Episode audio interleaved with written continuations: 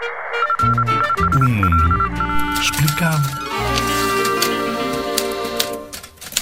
A Taça das Confederações joga-se este ano na Rússia. É um torneio de futebol organizado pela FIFA, que é a Federação Internacional de Futebol. A Rússia neste momento está com grandes infraestruturas, os estádios são praticamente novos, as cidades que serão, onde se irão realizar os jogos são, eh, são muito desenvolvidas. Entre seleções nacionais de 4 em 4 anos, os participantes são os seis campeões continentais, mais o país que recebe, neste caso a Rússia, e o campeão mundial, ou seja, são oito participantes. Este ano Portugal entra porque é o campeão europeu.